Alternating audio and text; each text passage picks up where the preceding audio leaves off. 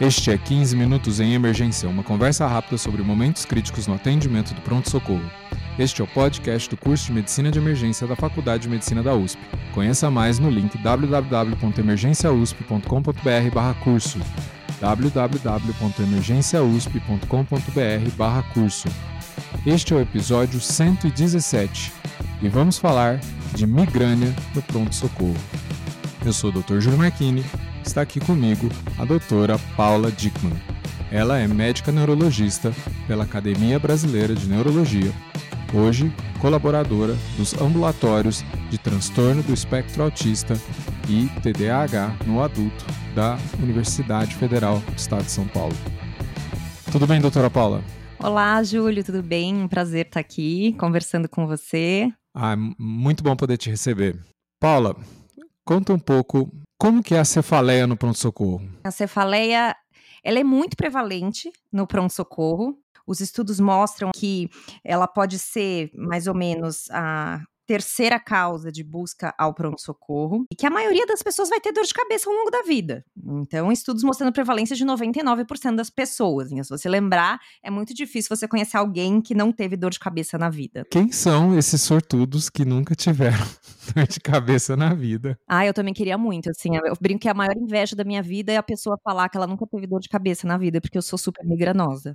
Mas o que vai importar pra gente são quais dessas dores de cabeça vão precisar nos preocupar no pronto-socorro, né? O que, que a gente vai precisar investigar, o que, que a gente vai pensar que pode ser uma cefaleia secundária. E hoje, especificamente, a gente vai falar mais da migrânia. Então, a migrânia é uma cefaleia primária. O que quer dizer que ela é primária? Quer dizer quando ela não tem uma causa subjacente, né? Ela não tem uma lesão é, intracraniana, ela não é secundária a alguma doença, como, por exemplo, dengue, meningite. Quando tem a cefaleia dentro do pronto-socorro, o paciente vem lá na queixa da ficha. Paciente com dor de cabeça. Você tem que pensar que mais ou menos 60% desses esses pacientes aí, de, das cefaleias primárias, elas vão ser migrâneas. E aí a gente vai ter que, como médico generalista, né? Eu sou neurologista, mas como médico generalista, a gente tem que ter um pouquinho do tato de como a gente vai diferenciar isso. Então, por isso que eu quis abordar um pouquinho e introduzir ao tema, que não dá só pra gente pensar no tratamento da migrânia, da gente taxar todo mundo, olha, é uma cefaleia, então é migrânia. Eu acho que vale a pena a gente conversar um pouquinho mais de como é que a gente vai destrinchar isso. Olha, esse paciente eu penso que é migrânia, então vamos tratá-lo como, ou este paciente não é migrânia, ou ele sempre teve migrânia, mas essa dor é diferente, e a gente precisa investigar se não tem alguma causa mais grave que a gente precisa tratar aqui no pronto-socorro. Mas justamente pelo fato de cefaleia ser uma queixa tão comum, é um tópico muito relevante aqui para o 15 minutos em emergência. Sim, se a gente pensar que mais ou menos aí até 5% dos atendimentos na emergência são dor de cabeça, acho que vale a pena a gente conversar sobre, né? Como é que a gente consegue, então, diferenciar que uma cefaleia eu vou ficar mais preocupado, eu vou ter que fazer fazer exame? Será que isso aqui, na verdade, não é um sangramento intracraniano? De causas que eu vou poder medicar e não preciso fazer exame e, e talvez é, incluir aí né, no, no diferencial a migrânia. Então, Júlia, a gente costuma dividir as cefaleias no pronto-socorro em dois grandes grupos, né? Então, as cefaleias primárias e as secundárias. Então, novamente, a cefaleia primária, o que, que ela é? Quando você não tem uma etiologia identificada. A própria cefaleia por si, ela é a doença. E a gente tem a migrânia, a gente tem cefaleia em salvas, a gente tem cefaleia do tipo tensional. Elas são as cefaleias mais prevalentes no pronto-socorro. Então, a chance de você pegar uma cefaleia secundária é menor do que você pegar uma cefaleia primária. Já as cefaleias secundárias, quando a gente tem alguma doença conhecida que está causando aquela dor de cabeça, então, por exemplo, você tem um tumor intracraniano, você teve um sangramento, e aí você está tendo dor, ou ela é secundária a alguma doença sistêmica. Então, a gente conhece várias: pneumonia, dengue, várias viroses, é, gastroenterites agudas. A gente pode ter dor de cabeça junto. Perfeito. É nesse momento, o tato do médico vai entrar. A gente atendeu junto no, na emergência, e o que acontece muito nos pacientes com cefaleia é aquele negócio negócio assim, aquele estima, né? Ai, já tá com dor de cabeça. Ou preocupa muito, porque ele já tem alguns sinais preocupantes, então o paciente é muito idoso, ou o paciente tá reclamando de febre junto, coisas que chamam muita atenção. Ou geralmente o paciente migranoso, que fala que já tem dor de cabeça, ele é meio estigmatizado e deixado de lado. E eu acho que são ness, assim, nessas horas em específico que a gente acaba comendo bola. Porque a gente tem que lembrar que o paciente migranoso, ele também pode ter uma cefaleia secundária. Sem dúvida. Posso subdiagnosticar ou superdiagnosticar. Exatamente. Que a gente pensa, e o que, que é o mais importante, Paula? É a anamnese, é tirar uma história muito bem tirada. Primeiro, a gente saber dos critérios, né? Já que a gente tá falando da migrânia, é saber mais ou menos, né? Obviamente, saber o que, que é a migrânia. Então, a migrânia, a gente tem a migrânia com aura e a gente tem a migrânia sem aura. A maioria das vezes, a migrânia vai ser sem aura. Só um terço dos pacientes tem migrânia com aura. Na migrânia sem aura, ela geralmente é uma dor que dura de 4 a 72 horas, geralmente quando não tem tratamento ou o tratamento é ineficaz. A localização geralmente é unilateral, o caráter geralmente é pulsátil, a intensidade de moderada a forte, tá? E exacerbada por atividades físicas. Por que, que eu falei geralmente? Porque às vezes a gente se pega nesse critério e o paciente fala que a cefaleia dói tudo, é holocraniana, e a gente acha que não é. E não é assim, porque só, só precisa preencher dois critérios desses, né? E lembrar também que o paciente ele não lê livro e nem preenche é, critérios fazendo checklist. Sem dúvida. Geralmente o paciente também pode ter náusea ou vômito e fonefotofobia. Quando você pega um paciente com essas características, vai acender uma lanterninha. Olha, então vamos lá, é uma mulher em idade fértil, né? Mais mulheres mesmo, porque acomete muito mais mulheres que homem. Ou um homem que já tinha esse tipo de dor de cabeça é, e aí ela, ela mesma me fala: olha, já, você já teve essa dor? Nossa, todo mês no período menstrual eu tenho essa dor. Tá bom, então isso aí a gente vai ficando mais tranquilo. Então, assim, olha, geralmente é uma dor, então é uma dor sempre igual. Na verdade, eu tô aqui porque eu tomei mesoanalgésicos e não passou, eu preciso tomar é, alguma coisa endovenosa, eu tô vomitando muito, então. E o exame neurológico? O ideal, né? A gente saber pelo menos fazer um fundo de olho. Eu acho que a gente fazendo uma rigidez de nuca e um fundo de olho, a gente consegue é, ficar muito mais tranquilo. Não tem história de febre, né? Exatamente. Então, você faz uma anamnese estruturada. Você vê que o paciente é, não tem sinais de toxemia, o paciente não tem febre, é uma cefaleia pura, o paciente já teve dor de cabeça, assim, você fica mais tranquilo. E pra gente, assim, existe um método mnemônico que a gente chama de SNOOP, que eu acho que é bem legal para a gente ter assim na cabeça quais são os critérios que a gente pode pensar em cefaleias secundárias na emergência, principalmente. Quando é que a gente tem que investigar esse diagnóstico? Então a gente tem que pensar que ele é um acrônimo. O S seria de systemic, então de sintomas sistêmicos. Então quando o paciente tem toxemia, o paciente tem rigidez de nuca, ele tem um rash, a gente pode lembrar de meningite, por exemplo. Se o paciente é imunodeprimido ou faz uso de imunodepressores, um, então já acende uma, uma lanterninha aí. O náusea e vômito não entra nesses, nesse sintoma, né? Não, não entra, porque assim, é, você falei a primária dá muito. Dá muito. Uhum quando atendia emergência, na verdade, o que a gente via no dia a dia é que muitas vezes até o paciente com cefaleia primária tem mais náusea e vômito do que com cefaleia secundária. No N, a gente pensa em neurologic, então sintomas neurológicos, principalmente em presença de sintomas neurológicos, de sinais neurológicos focais. Então, edema de papila, se o paciente convulsiona, se o paciente tem uma paresia de alguma parte do corpo, também tem que acender a luzinha.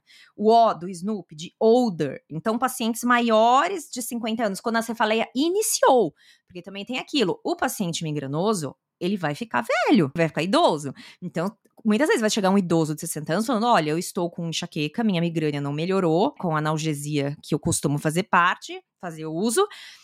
Só que, só que agora hoje eu tenho 50, 60 anos, não tem problema, é a mesma cefaleia. Agora, uma cefaleia nova, ela merece ser investigada até que se prove o contrário, pode ser uma cefaleia secundária. O outro O do Snoop é o onset, né? Então, assim, cefaleia de início súbito. Então, é aquela cefaleia que. É, é, isso é uma coisa que chama muita atenção no pronto-socorro, né? Que quando você pergunta início súbito, a maioria dos pacientes falam que foi. Então, foi súbito? Foi, foi. Foi a pior da minha vida, dor da minha vida. Assim, é horrível mesmo. Eu que tenho migrânia é horrível mesmo. Mas aí você tem que lembrar, você mas o que, que você estava fazendo? Ah, eu estava no trabalho. E o que que deu tempo de você fazer? Ah, eu fui almoçar. Quando você almoçou, ela já estava ruim? Não, ela foi piorando. Então, assim, você fala, é a súbita, aquela dor, assim, fala que é como se fosse uma martelada, uma pancada na cabeça, que atinge uma intensidade máxima aí, num pico de mais ou menos um minuto. Essas daí a gente sempre pensa em causa vascular, por exemplo, como HSA. É o famoso thunderclap. Exatamente, a famosa Thunderclap Headache. Mas assim, é, é, isso é anamnese, assim, é você pegar ali, porque tô te falando, a maioria dos pacientes, não, é, é a pior dor da minha vida, foi muito rápido. Então, o macete é esse. Pergunta o que que tava fazendo? O que que estava fazendo? Ah, eu tava jantando. Tá, e depois você assistiu o que? Ah, depois eu assisti o Fantástico, nananã, aí você fala, piorou. Não, então não foi súbito. E o P do Snoopy é pattern, né? Que é a mudança no padrão dessa cefaleia. É uma boa estratégia para tentar determinar o tempo. Aí. Exatamente. e o P, a mudança do padrão da, dessa cefaleia prévia, que foi que eu já falei. Vamos supor, um paciente de 55 anos, uma mulher, eu, por exemplo, que tenho migrânia a vida inteira, e aí, com 55 anos, minha dor não passa, não passa, não passa, eu vou ao pronto-socorro, certo? Sim. E aí, o que, que eu vou falar se eu for ao pronto-socorro, com certeza, já que eu já tive tanto, é o seguinte: olha, essa cefaleia tá diferente do que eu já tive. Ou ela tá diferente porque ela tá mais intensa, ou ela tá diferente porque ela tá ficando mais frequente, ou ela tá diferente porque ela tá durando muito, podendo ser assim uma cefaleia progressiva. Então, também merece ser investigado. E aí, no pronto-socorro, como é que a gente faz para descartar essas cefaleias secundárias? São basicamente com três exames. Seriam os testes laboratoriais, a depender da doença sistêmica ou neurológica que você esteja desconfiando, imagem e punção lombar. Perfeito. Mas assim, eh, a maioria dos pacientes nem vai precisar ir para esse descarte. E a grande maioria dos pacientes, eles vão estar tá ali eh, caracterizados em uma cefaleia primária. A grande maioria, a ferramenta da história já resolve a nossa vida. Exatamente, a anamnese, e se assim, se treinar um bom fundo de olho ali, você faz sinais de rigidez de nuca, eu acho que você fica super tranquilo para medicar esse paciente e para seguir o acompanhamento ambulatorialmente. Nos que gera dúvida, no, nos que tem alteração aí do fundo de olho, ou, ou né, o exame neurológico, por mais sumário que seja ali, a gente vai tentar fazer esse descarte aí. Não comer bola. Então, não, acho que não precisa fazer os diagnósticos diferenciais neurológicos, mas assim, de você não liberar um paciente com cefaleia secundária. É mais ou menos isso. E pensar que a grande maioria a grande maioria dos diagnósticos vão ser a migrânia cefaleia tensional. E a migrânia que a gente está falando hoje, né? Então, aí vai entrar o outro ponto que eu acho que vai ser da nossa conversa, né? Então, assim, como emergencista no pronto-socorro, ele trata a migrânia na emergência. Por favor. então, outra coisa também que eu gosto muito de falar. Então, pelo estigma da própria cefaleia, é, então, imagine que a sociedade já tem um baita preconceito. É, assim, eu acho que na emergência não é diferente. Eu vi, vivi muito isso, eu já fui várias vezes à emergência ser atendida com migrânia, além de ser neurologista, então eu tinha um pouquinho mais de empatia com esses pacientes.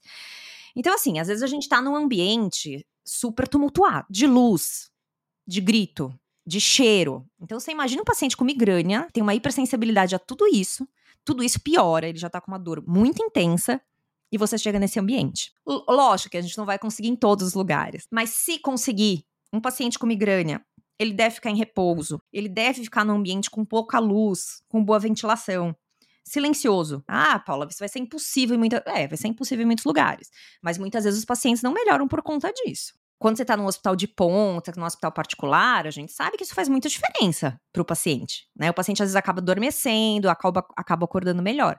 Agora você está naquela emergência, de susto, multuado, que o paciente não tem nem onde sentar. Vai atrapalhar. Tá rezando para dar errado. E aí, Júlio, é o seguinte, geralmente o paciente ele já chega, ele já chega entupido de remédio, né? A grande maioria dos pacientes.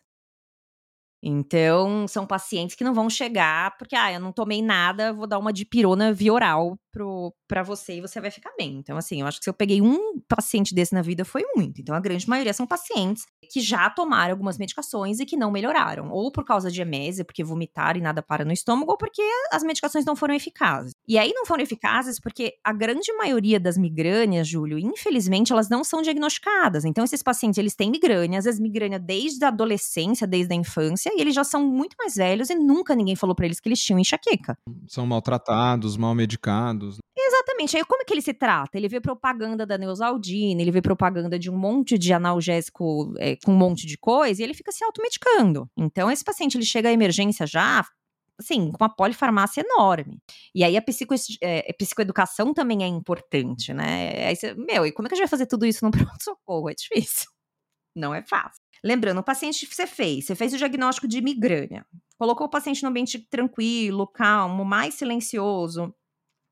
Nos casos que a dor tem mais de 72 horas, a gente separa esse grupo num grupo que se chama estado de mal migranoso. No grupo que não tem mais de 72 horas são as migrâneas. O paciente chegou, ele tem náusea, você pode fazer um antiemético parenteral. Então a gente pode usar de minidrato, famoso Dramin, ou a gente pode usar a metoclopramida. Só que assim, sempre lembrar da metoclopramida, dos efeitos extrapiramidais. A catisia, né? A catisia. Olha, um dia eu tive uma cefaleia, uma enxaqueca, fui no pronto-socorro, me fizeram um plasio, quase em bolos, eu quase morri. Assim, a catisia é uma das piores coisas que um ser humano pode experimentar. Então, se for fazer plasio, sempre perguntar para o paciente se ele já fez uso prévio, para você não ter o paciente, além da dor de cabeça, ele ficar com esse sintoma extrapiramidal. É, tentar diluir ou até fazer mais devagar. Exatamente, diluir mais, correr devagar. Geralmente o paciente está nauseado, né? A própria migrânia, ela causa uma gastroparesia. Então, geralmente você deixa o paciente em jejum. Você precisa ver se esse paciente vomitou muito, se você precisa fazer fluido nesse paciente. E você vai fazer só se ele tiver desidratação mesmo.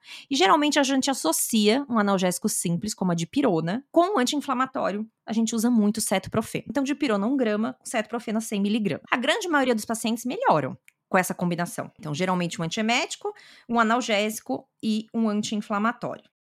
Muitas vezes eles já vêm com essas medicações tomadas via oral, né? Sim, exatamente. Aí você tem que ver como é que é, como é que tá o intervalo, porque a gente vê diferença, Júlio, na medicação via oral da endovenosa, principalmente pela gastroparesia desses pacientes com migrânia. Então, às vezes não funciona tão bem a medicação via oral. Então vale a pena insistir ainda. Exatamente. Então, se o paciente tem, né, ele tem a janela para você fazer de novo, então ele fez a dipirona mais de seis horas e tal, você pode repetir esse tipo de medicação. Ou você pode passar para a próxima etapa, que a gente ou reavalia em uma hora, ou, por exemplo, esse paciente que já chegou, já fez de tudo, você pode usar o triptano subcutâneo. Aonde isso? Em hospitais, referências hospitais particulares. No SUS, infelizmente, a gente não tem disponível o triptano subcutâneo, que é o sumatriptano, o Sumax, subcutâneo de 6 miligramas. Que tem um resultado razoável. Exatamente, ele tem um resultado muito bom. Lembrar sempre tomar cuidado em pacientes idosos, pacientes coronariopatas, pacientes é, com vasculopatias. Então, idoso a gente sempre toma cuidado, não é primeira escolha de jeito nenhum. Você faz 6 miligramas, geralmente, é, faz o paciente sentadinho, avisa ele que muitas vezes ele vai sentir uma pressão na cabeça, às vezes ele sente como se fosse um batimento anormal cardíaco, é normal, tá? Ele, sempre como, ele sente como se fosse um flush. Como se fosse, fosse um monte de sangue pra cabeça, assim.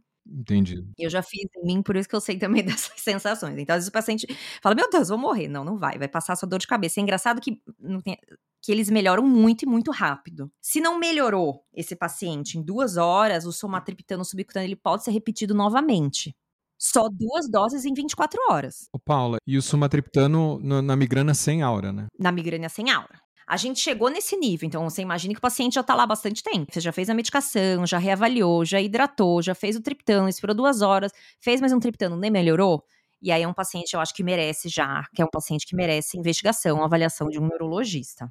Já entrou num critério, pode não ser simplesmente uma migrânia, né? Exatamente. Será que não é um secundário que a gente é, a gente pode seguir meio que dois caminhos, né? Então, assim, quando você tem um neurologista disponível no centro, eu acho que você pode chamar o colega neurologista, porque, inclusive, para ele conduzir o estado de mal migranoso. Num, é, num serviço onde não tem um neurologista é, tão disponível assim, vale a pena a gente fazer o tratamento do estado de mal. Não tem mais nada que esteja acendendo a luzinha que possa ser uma cefaleia secundária, não, uma cefaleia primária, mas é que não melhora, não melhora, não melhora. Aí eu acho que a gente pode seguir como estado de mal migranoso e fazer a cloropromazina. É, é, fantástico, assim, é um negócio que tira com a mão. Quando a gente começa a usar, a gente fica morrendo de medo, porque, assim, é uma medicação que tem que ser feita lenta, o paciente tem que estar tá deitado, avisar que tem que estar tá com acompanhante, que não pode dirigir depois, lembrar de efeito extrapiramidal, de acatisia, pode dar tudo isso. Mas, geralmente, nesses pacientes que já estão polimedicados, que não melhoram com nada, né, e que você, assim, já teve migrânia várias vezes e me parece muito que é uma crise no, novamente. Muitas vezes esses pacientes abusadores de analgésico que já estão com uma migrânia crônica, a clorpromazina, que é um ampliquitil, funciona muito. Então, geralmente, a gente faz de 0,1 a 0,25 miligrama por quilo endovenosos. Quando eu fazia pronto-socorro há uns 10 anos, era comum a gente ter clorpromazina endovenoso, na minha residência também, né? Hoje em dia os hospitais eles têm limitado um pouquinho a clorpromazina endovenosa. E os estudos mostram aí que talvez fazer VO não seja tão diferente. Então tem muitos hospitais que os médicos têm feito clorpromazina via oral. Uma etapa que eu esqueci de falar, que, que a gente faz antes também, no estado de mal, é associar é, corticoide. Faz dexametasona 10 miligramas. E aí lembrar também, a gente vê muito em... Uh, com os colegas, olha, o paciente não melhorou, então chama o neurologista, porque fazem 2 miligramas de Dexa, tá? A dose é 10 miligramas. É uma baita dose. Exatamente, é uma baita dose.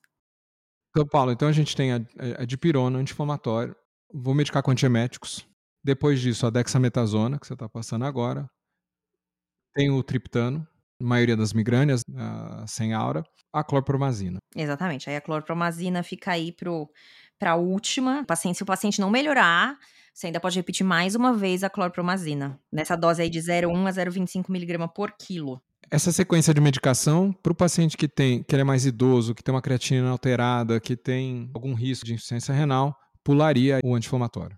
Ah, sim, com certeza.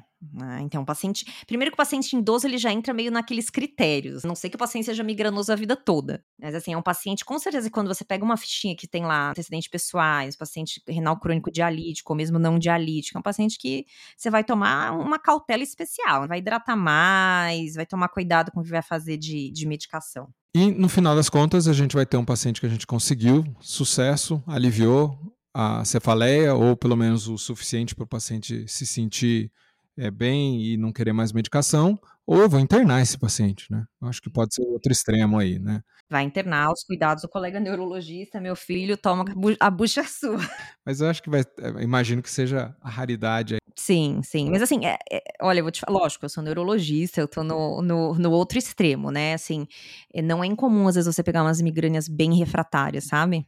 E você fica, tem alguma coisa, tem alguma coisa, tem alguma coisa, e é migrânia mesmo, mas é porque é uma coisa super, é uma dor muito forte mesmo, né? Ah, é uma coisa super importante, Júlio, que a gente vê muito em pronto-socorro e tá errado. Não se deve prescrever opioide para migrânia. Bem lembrado. Tá? Então a gente tem as outras medicações são mais eficazes, mais eficazes que, que o opioide. O opioide ainda tem risco de abuso e dependência, tá? Então assim, não é para usar opioide. Então é super comum você pegar, ah, o que que você... Nossa, doutor, eu fui no pronto socorro e me fizeram tramal. Repetiram duas vezes tramal e mandaram tramal para casa. Não é para fazer isso. Bom, chegou no final, o paciente melhorou.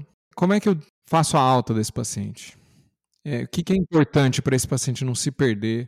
Provavelmente vai recorrer o quadro, né? Exatamente. Esses pacientes, eles se perdem. A gente está cansado na emergência, o que a gente quer é dar alta. O paciente melhorou, melhorou, toma, toma tua alta, tchau. É. Só que a gente tem que lembrar que esse paciente, ele tem uma doença crônica e ele vai voltar. Ele vai voltar uma, ele vai voltar duas, vai voltar três, ele vai fazer abuso de analgésico, aí ele vai cronificar a dor dele tem que orientar o paciente. Se você acha que é uma migrânia, você não precisa fazer o diagnóstico, até porque o paciente precisa de mais de uma crise para ter o diagnóstico de migrânia. Mas orientar, falar: olha, eu acho que a senhora ou o senhor tem uma doença chamada enxaqueca, que merece uma avaliação de um especialista. Em algumas vezes, ser sincera, no, por exemplo, paciente particular, você vai mandar marcar com o neurologista, ele vai marcar pelo menos no próximo mês. Muitas vezes num sujo, a gente sabe que não é assim que funciona. Quando é que ele vai conseguir referência para um neurologista? Então, cabe a nós, será que não vale a pena a gente já colocar uma profilaxia para esse paciente? Quando que ele vai conseguir atendimento neurológico? Então, assim, eu já quebrei muito galho de, galho de paciente ah, é certo. Não, não é certo. Né? O ideal é que seja o médico que está acompanhando. Mas muitas vezes a gente acaba prescrevendo alguma profilaxia e faz alguma psicoeducação desse paciente, né? Principalmente não use opioide, não abuse de analgésicos, não tome analgésicos mais do que duas, três vezes por semana. Isso está fazendo mal para sua cabeça, está fazendo mal para sua dor de cabeça. Quanto mais analgésico o senhor toma, pior fica a sua dor de cabeça. Às vezes, assim, cinco minutinhos muda mudam a vida desse paciente. E, e pode ter impacto até, se você está preocupado só com o pronto-socorro, dele ficar voltando no teu plantão até, né? Exatamente, exatamente. Porque, assim, você tem também, eu também, assim, é um negócio enlouquecedor, né? Então, o que a gente tende a fazer é ir pronto-socorro, me tira essa dor, porque geralmente melhora muito no pronto-socorro quando você faz as medicações endovenosas, né? Só que aí, se você começa a abusar, sei lá, tá tomando os seus é, analgésicos combinados, você toma logo três, quatro, começa a usar todo dia você vai cronificar essa dor. Você vai ser aquele paciente que vai pro pronto-socorro. A gente, a gente sabe que tem, né? Os que sempre aparecem com dor de cabeça. Né? E por enquanto, e assim, você trata esse paciente, muda a perspectiva dele. A gente tem que quebrar o estigma.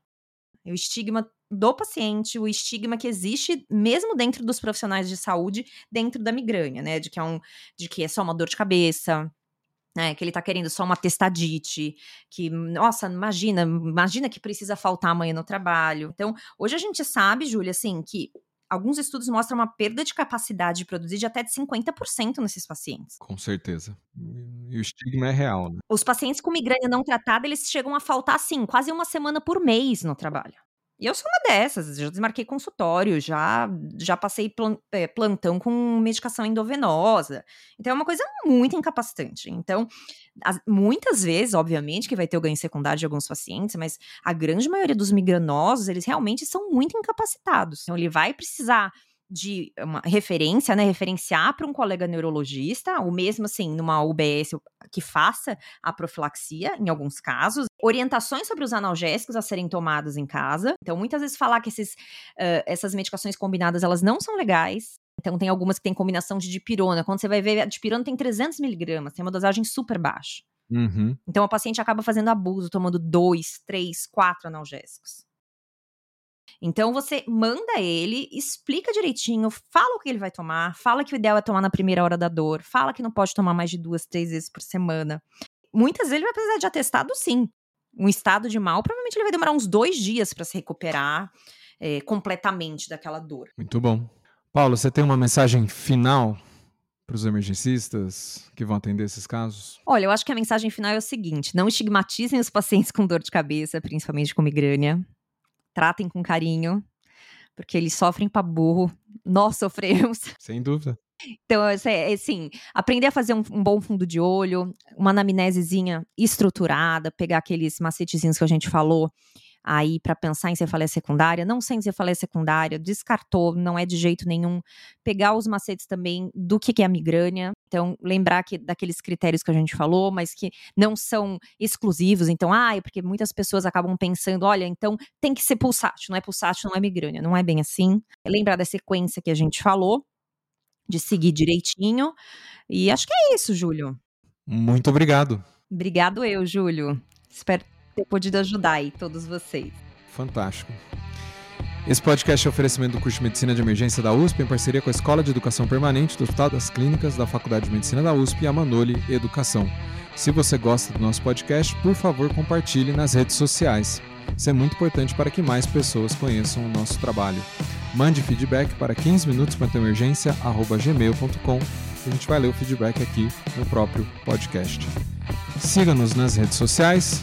Você encontra a doutora Paula no Instagram em @pauladickman, D-I-E-C-K-M-A-N-N, tudo junto, ou então no site www.clinicadickman.com. Você pode me encontrar em arroba doutor.juliomarchini e o curso de emergência no Instagram em arroba emergênciausp.